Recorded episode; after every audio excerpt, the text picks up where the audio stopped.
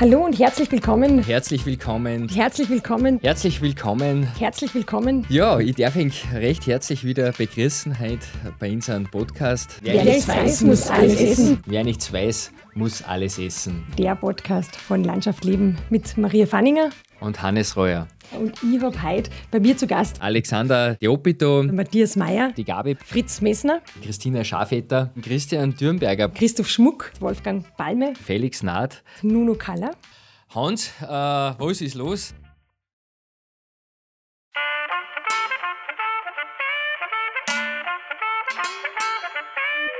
Ich kann mich noch gut zurückerinnern bei den ersten Vorträgen, wo ich über Lebensmittelsicherheit, über Lebensmittelversorgungssicherheit eben geredet habe.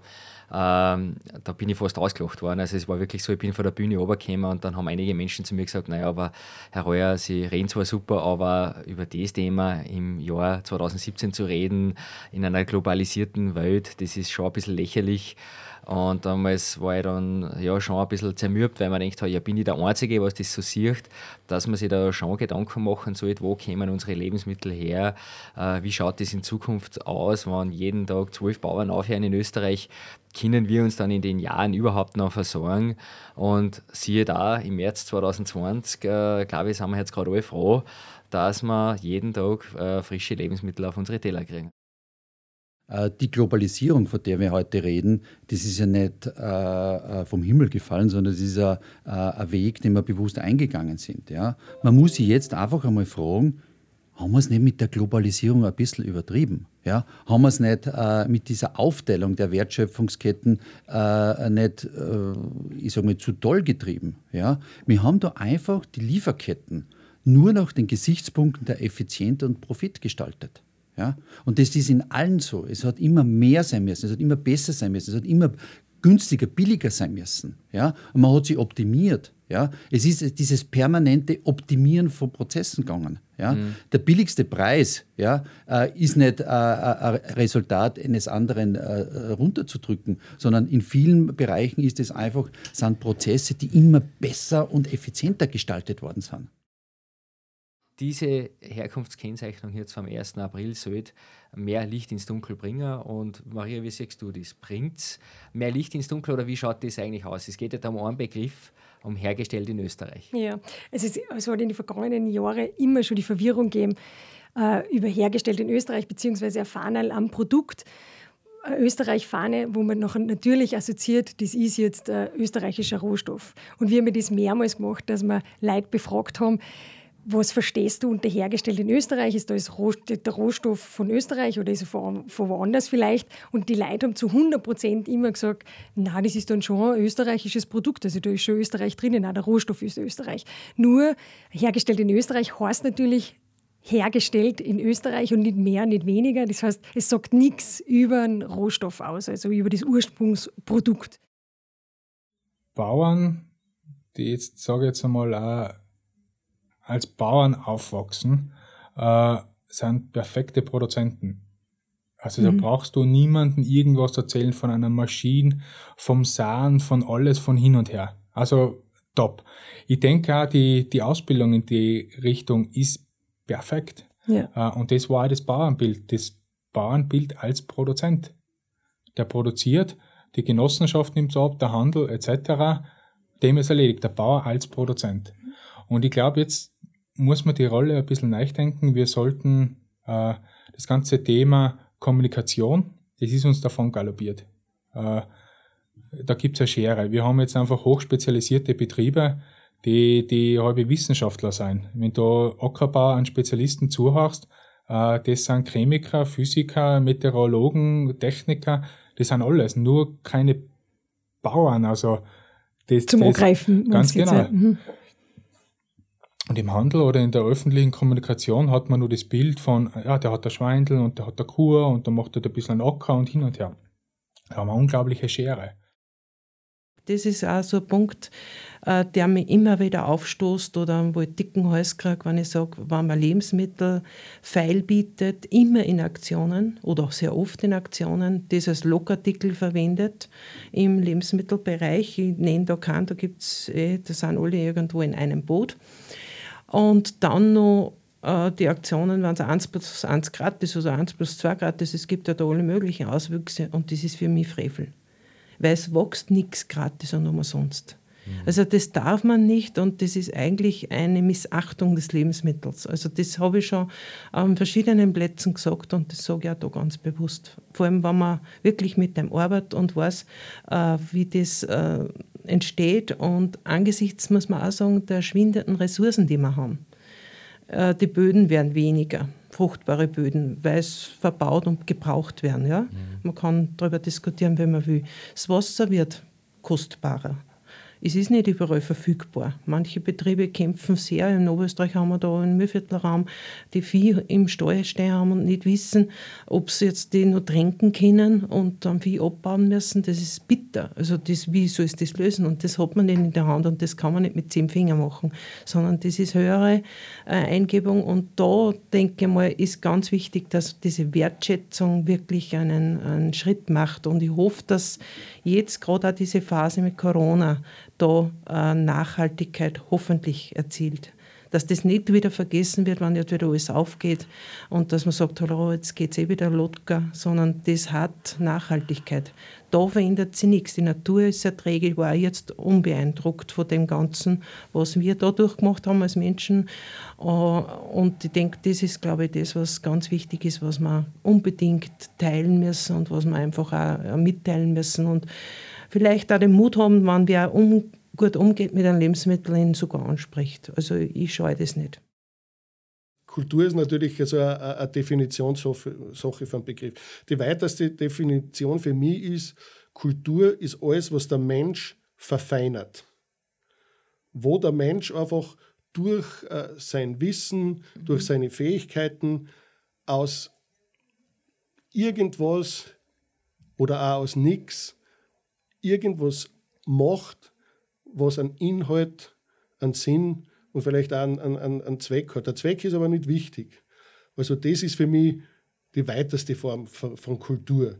Und da gehört der Bauer genauso dazu, der seine Produkte veredelt, da gehört der Koch dazu, alle gehören da dazu. Also das, das ist nicht, Kultur ist nicht nur, dass einer auf der Bühne steht und äh, äh, Geige spielt oder, oder singt oder dass einer einen Roman schreibt.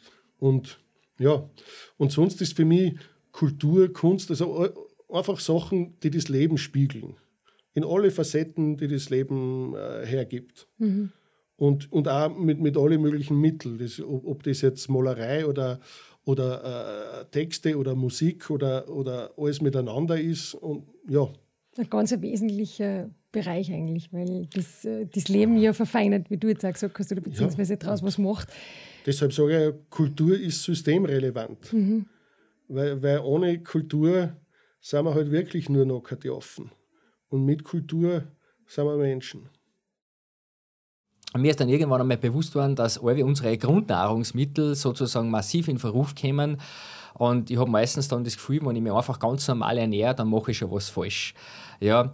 Äh, und bei der Milch ist äh, insofern ganz spannend, ich kann mich erinnern, wir haben einmal in Schlapping eine Veranstaltung mit den Bürgerinnen und Bürgern gemacht, äh, das weiße Gift oder weißes Gold und waren extrem viele Zuhörerinnen und Zuhörer da. Und ich denke, das polarisiert total. Ja. Die anderen verteifen sozusagen die Milch, die anderen äh, loben es in den Himmel auf. Und wo liegt jetzt so quasi die Mitte, wo, wo sind wir daheim? Also wir Diätologinnen und Diätologen mengen das ja prinzipiell überhaupt nicht gern, Lebensmittel zu kategorisieren in gesund oder ungesund. Ähm, es ist nämlich so gut wie nie ein einziges Lebensmittel dafür verantwortlich, ob man gesund bleibt oder ob sich eine spezielle äh, Erkrankung entwickelt. Ähm, nichts oder es kommt einfach viel mehr auf die Menge, auf die Regelmäßigkeit drauf an, wie oft dass ich ein Lebensmittel zu mir nehme, wie es verarbeitet und zubereitet worden ist. Und die Milch per se ist sicher eines von den intensiv erforschtesten Lebensmitteln. Man hat da sich wirklich ganz viele verschiedene Fragestellungen wissenschaftlich angeschaut. Es gibt auch noch ein paar offene Fragezeichen, wo gerade noch intensiv daran geforscht wird. Und der aktuelle Stand der Wissenschaft ist schon jener, dass die Milch ein Lebensmittel ist, das ernährungsphysiologisch sehr viele Vorteile hat. Also es sind viele Nährstoffe enthalten, die uns gut tun, wie zum Beispiel ähm, das biologisch sehr hochwertige Eiweiß, wo unser Körper wiederum sehr viel Eiweiß daraus bilden kann, zum Beispiel für die Produktion von Muskeln. Es ist sehr viel Kalzium enthalten, da werden wir auch noch drüber reden. Und es ist auch sehr leicht verdauliches Milchfett enthalten. Und nichtsdestotrotz muss man aber wahrscheinlich irgendwelche Mengen definieren, damit man als Konsumentin, als Konsument weiß, wie viel darf ich denn oder soll ich jetzt eigentlich von was essen. Und deshalb gibt es in sehr vielen Ländern, so auch in Österreich, Ernährungsgesellschaften, die genau diese Mengenempfehlungen definieren.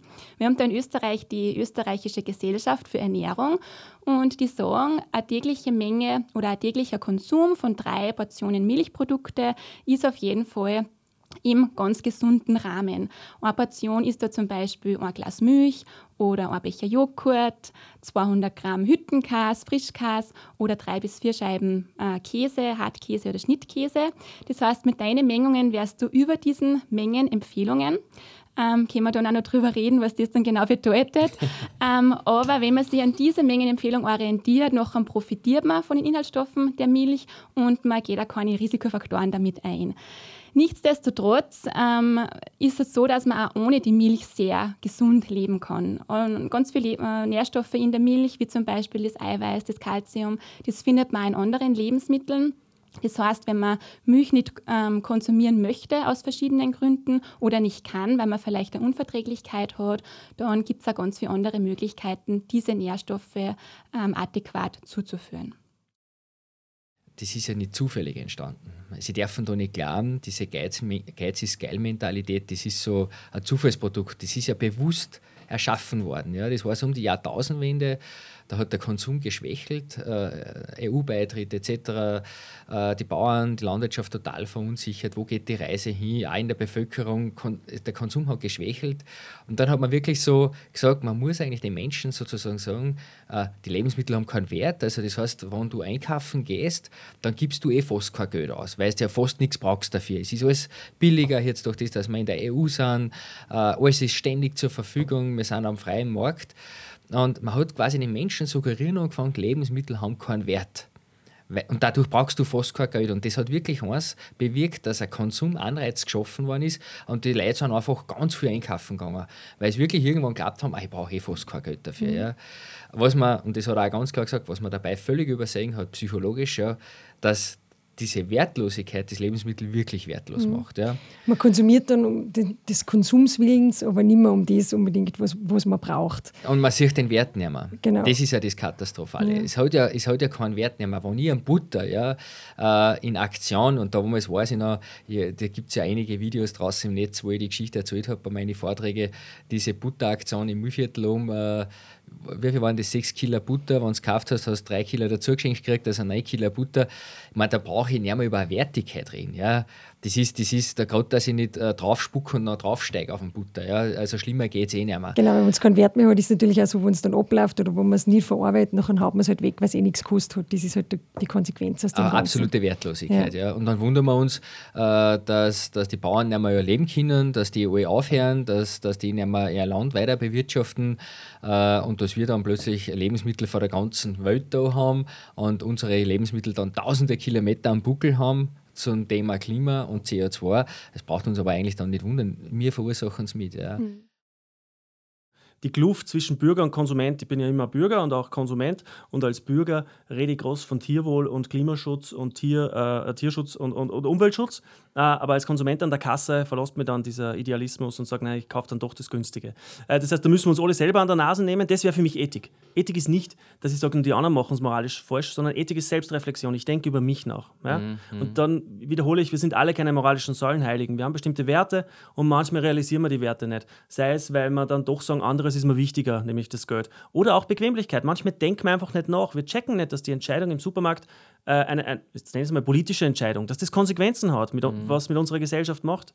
Ähm, da, da, da, sind wir oft auch einfach, glaube ich, gerade bequem und faul und, und, wollen nicht drüber nachdenken. Also ich glaube, da müssen wir uns alle an der Nase nehmen und von unten, das, was ihr hier versucht, so verstehe ich das auch, den Bürger, den Konsument, dass die Rollen nicht so bequem auseinanderfallen, äh, hinführen und sagen, schau, welche Nahrungsmittel kaufst du, ähm, und, und ich würde die gar nicht so erziehen, dass du sagst, nur die darfst du kaufen und die anderen nicht. Da, da würde ich mich zurückhalten. Aber du musst drüber nachdenken. Warum kaufst du das oder, und das andere nicht? Also diese, diese klassische Situation, dass die Leute sagen, Tierwohl, Tierwohl, Tierwohl und oh Gott, so werden die Schweine gehalten, aber dann kaufen sie äh, Fleisch zu Centpreisen, da gehe ich nicht mehr mit. Da würde ich sagen, das ist Heuchelei. Da brauchen mhm. wir nicht weiter diskutieren. Also nur aufschreien, Empörung ist billig. Empörung mhm. kann jeder. Sondern ich kann jeden Tag etwas daran ändern oder zumindest einen, einen Beitrag leisten. Ja? Mhm. Ähm, da müssen wir von unten kommen, aber wir müssen auch von oben kommen, weil wir sind eben nicht alle ökologisch tugendhaft und es ist ganz, ganz schwer, ökologisch tugendhaft zu sein in einem komplexen System. Äh, da ist auch die Politik gefordert, also von unten und von oben. Ja. Was würdest du jetzt, äh, wenn du, es hören uns sicher auch viele Bäuerinnen und Bauern auch zu, was würdest du denen mit am Weg geben für die nächsten Jahre? Äh, wie, wie sollten sie sich persönlich aufstellen? Äh, wie sollten sie sich sozusagen auch gegenüber den Konsumenten äh, verhalten? Sag ich mal, äh, was hast du da so ein Bild von dir, sag ich mal, wo du sagst, wo, wo kann der Bauer in Österreich so in 15 Jahren stehen? Das, erste, das was du vorher beschrieben hast, das würde ich nochmal gerne unterstreichen. Manche Bauern sind nicht viele, aber trotzdem dann so, als würden sie im luftleeren Raum leben und produzieren. Ich produziere Lebensmittel und dann der Rest ist mir wurscht.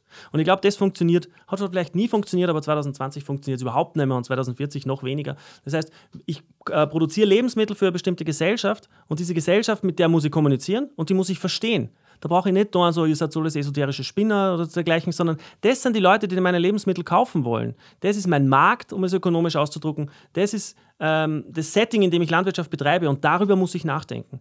Äh, und deswegen auch das Buch unter anderem, weil ich würde sagen, wir werden in Zukunft noch mehr über Landwirtschaft streiten als bisher. Da würde niemanden anlegen. Ich glaube, das wird sich zuspitzen. Mhm. Und dann ist es wichtig, dass die Landwirtschaft selber mitredet. Und zwar nicht in dieser bloßen Verteidigungshaltung, alles super, was wir machen, sondern, liebe Leute, ich bin offen für eure Ideen, aber wenn ihr eine andere Form der Landwirtschaft wollt, ja, dann müsst ihr was machen, weil wenn, solange mein mhm. Spielraum so klein ist, wird nichts passieren.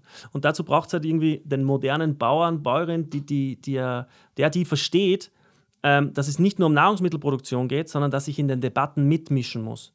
Ich muss eine Antwort haben auf bestimmte fachliche Kritik. Mhm. Ich kann halt, kein, mein Beispiel ist immer, ich kann nicht Schweinebauer sein, meiner Meinung nach. Und wenn mich jemand sagt, warum ist es für dich moralisch okay, dass wir Schweine essen? Wo ist der Unterschied zu einem Mord am Menschen? Und dann keine Antwort haben. Erlebe ich immer wieder. Da, da, bin ich der Meinung, das geht irgendwie nicht. Ich kann doch nicht tagtäglich mit Fleisch mein Geld verdienen und irgendwie nicht begründen können, warum ich das moralisch okay finde. Also äh, abstrakter formuliert, die Bauern müssen in der Debatte mitmischen. Die müssen sich da einlassen mhm. und dazu müssen sie auch verstehen, welche Argumente überhaupt wichtig sind. Mhm. Also, dass es um Tierschutz, Klimaschutz, Umweltschutz geht und dass das keine dekadente Luxusdebatte ist, sondern dass das jetzt gerade am, am, am Plan steht und dass wir das gemeinsam erreichen müssen. Da, da muss ich immer sagen, da muss ich sagen, das ist eben, das ist die, die Qual der Wahl, würde ich sagen. Soll ich jetzt tausende Kilometer importieren oder soll ich wirklich mit einem doch ziemlich beachtlichen Fußabdruck zwar heimisch produziert, aber sehr energie-, sehr material-, sehr investitionsaufwendig, das hier vor Ort machen.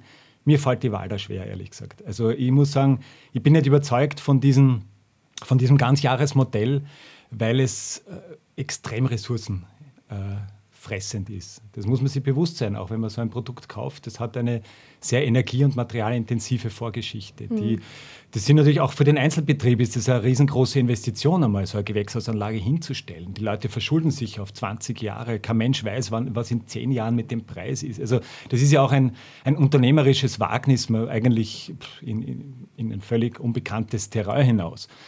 Also ich, ich, also wir werden sicher auf das auch noch zu sprechen kommen. Also mir geht es darum, dass man wirklich in diesem Rhythmus der Natur arbeitet. Das ist auch die wirtschaftlichste Art, in diesem Rhythmus der Jahreszeiten zu produzieren, weil das auch eigentlich ist es die ökonomischste Art, ein, ja. ein Produkt im ganzen Jahr, Jahreszyklus Also da bin ich voll bei dir, wo wir so produzieren, müssen ja. wir auch so konsumieren natürlich. Unbedingt. Sonst ist, klafft das natürlich auseinander und wir greifen so wieder nur zu ausländischer Ware, wo wir überhaupt nicht wissen, wie das produziert ja. wird und wo die Rahmenbedingungen oder wo zum Beispiel äh, Wasserressourcen aufgebraucht werden, die was eigentlich wirklich für andere Dinge benötigt werden. Also das ist, glaube ich, ganz, ganz, ganz ein entscheidender Punkt. Also nur die Produktion äh, nach unserer Saison quasi anzupassen, wäre, glaube ich, ein Alleingang, der ohne Konsumenten, wo der nicht seinen Konsum auf die Saison anpasst, einfach widersinniger. Aber das ist eben das genau, dieses Importieren oder intensiv bei uns produzieren, mir fällt da die Wahl schwer. Also ja. das kann nicht unser Zukunftsmodell sein. Da müssen wir als ganze Gesellschaft wirklich mutig sein, einen neuen Weg zu beschreiten. Und der also. Weg, bei diesem Weg versäumen wir nichts. Also Aufruf an alle, die uns zuhören, wir werden uns im Konsum vielleicht eher an die Saison halten, nachher werden wir wahrscheinlich dahingehend auch eher saisonal produzieren natürlich. Ich bin der Meinung, jeder sollte äh, essen, was er will. Äh, das ist eine individuelle Entscheidung. Ich habe 18 Jahre lang sehr gern und sehr viel Fleisch gegessen. Meine Oma ist Kärntnerin. Äh, wir haben Kärntner Würst gegessen, Kärntner Speck. Ich habe es immer geliebt. Ich habe aber auch gern Salami gegessen, Leberkäse. Also ich war ein richtiger Fleischfan. Äh, und habe damals noch, wie ich in, in der Schule war, Witze gemacht über die Vegetarier in meiner Klasse. ja, und irgendwann äh, habe ich dann für mich entschieden, ähm, ich fühle mich nicht mehr so wohl, ich probiere jetzt mal was Neues. Und das war auch meine Entscheidung, die ich in meinem Tempo gegangen bin. Und ich finde es überhaupt nicht richtig, äh, mit dem moralischen Zeigefinger auch zu argumentieren, dass man sagt, äh, du sollst nicht so viel Auto fahren, du sollst nicht so viel fliegen, du sollst lieber das und das essen. Ich glaube, es ist wichtig, dass es äh, Informationen gibt. Wir von der veganen Gesellschaft, wir probieren Menschen einzuladen. Wir wollen Alternativen zeigen, was es so gibt, was auch die österreichische Landwirtschaft so produziert, was österreichische Lebensmittelfirmen so produzieren. Aber nicht nur natürlich, ja, so wie es muss ich auch offen ehrlich zugeben, wir wollen auch eine insgesamte Vielfalt präsentieren. Und äh, da kann sich jeder drin orientieren. Und das ist mein persönlicher Zugang. Und warum ist das so, dass man den Eindruck hat, dass die anderen einen immer äh, vielleicht überzeugen wollen? Es ist schwer zu sagen. Vielleicht liegt es in der Natur des Menschen. Vielleicht ist es so, wenn einer Volkswagen hat, dass er sagt, na, fahr doch lieber einen Volkswagen, weil der ist besser als ein Opel. Und wenn einer schwarz wählt, wird auch am Stammtisch diskutiert, ja, was, was die Grünen, die sind ja nichts und so weiter. Äh, das heißt, vielleicht ist das irgendwie etwas, was so ein bisschen in der Natur des Menschen drin ist, dass er immer in Schubladen denkt. Aber äh, mein, mein, mein Ding ist es nicht. Also ich, ich bin da ganz bei dir. Ich, ich sage, das hat keinen Sinn, weil jeder äh, hat sein Tempo und seine eigene Entscheidung. Brauchen wir 37 verschiedene Sorten Fertigpizza, brauchen wir 27 verschiedene Nuss-Nougat-Cremes. Ich meine, eine braucht man, das verstehe ich, aber Vermutlich. Ähm, eine braucht man. ja. Nein, ähm, Sind wir uns einig. Aber, ähm, oder, oder Backelsuppen oder Fertignudeln oder so, das ist, da geht es doch eigentlich um ein ganz ein anderes Konzept. Da geht es nicht darum, was genau ist drinnen, da geht es darum, brauchen wir diese Produkte überhaupt. Mhm. Und das wiederum führt aber wiederum zu einer, zu einer Lebensstilthematik, wo wir gerade vorher schon waren. Dieses schnelle Nebenbei, unser Leben ist wahnsinnig schnell geworden, mhm. wahnsinnig stressig. Ähm, und oft, mir geht es genauso, dass ich oft einmal am Abend nach Hause komme und mir denke, ich so quasi die letzten Meter zu meiner Wohnungstür schleppe ich mich auf den Knien, weil mir der Magen raushängt. Ähm, Stelle ich mich dann hin, bin ich dann konsequent und koche ich mir wirklich was? Oder schiebe ich mir halt eben schnell ein Brot in Toaster. Mhm. Und das ist, das, das bedarf einer gewissen Konsequenz, sich diesem Tempo entgegenzustellen. Und ich finde es aber nicht schlimm, wenn wir es nicht immer schaffen. Ja. Das, das, das ist auch was, was ich merke, das ist mir ganz wichtig geworden, dieses Bitte seid nicht alle päpstlicher als der Papst. Wenn, wenn man an etwas scheitert, dann steht man auf und man fängt halt neu an. Mhm. Aber es ist kein Drama. Es, ist, es enden halt ganz viele. Diäten sind das beste Beispiel. Man hält sich super dran und überhaupt und yeah und toll, sechs, sieben Wochen lang. Und dann kriegt man einen völligen Fressanfall und schiebt sich alles rein, was sechs Wochen lang verboten war. Und denkt sich, okay, jetzt bin ich gescheitert, jetzt schaffe ich es nicht, jetzt ist vorbei. Nein, du fangst einfach neu an. Genau, das jeden Tag eigentlich. Das ist eigentlich das immer Und es ist sauer anstrengend. Mhm. Aber ja, es ist ähm, sicherlich der gesündeste Weg. Ja. Nämlich auch für das Umfeld. Mhm.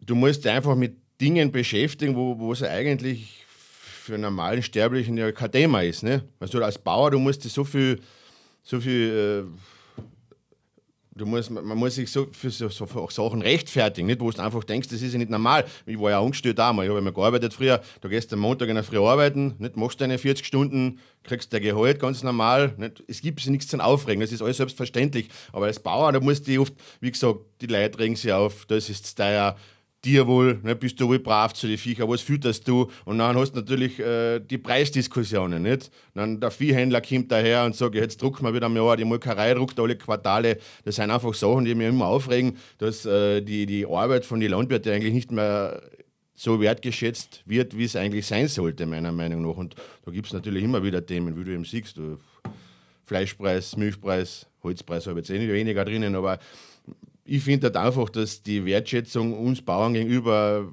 natürlich, es gibt immer wieder Leute, natürlich Corona und so, es wird schon wieder mehr, aber es gibt immer noch viel zu viele Leute, die das nicht richtig wertschätzen. Und wenn ich so ein Video mache, merke ich oft schon, dass dann Leute oft zu nachdenken anfangen. Nicht? Dass sie dann sagen, aha, Butter aus Deutschland ist vielleicht doch nicht so gut, kaufen wir doch lieber österreichische. Oder ich habe mir ein Video gemacht über Vergleich Energy Drink Milch.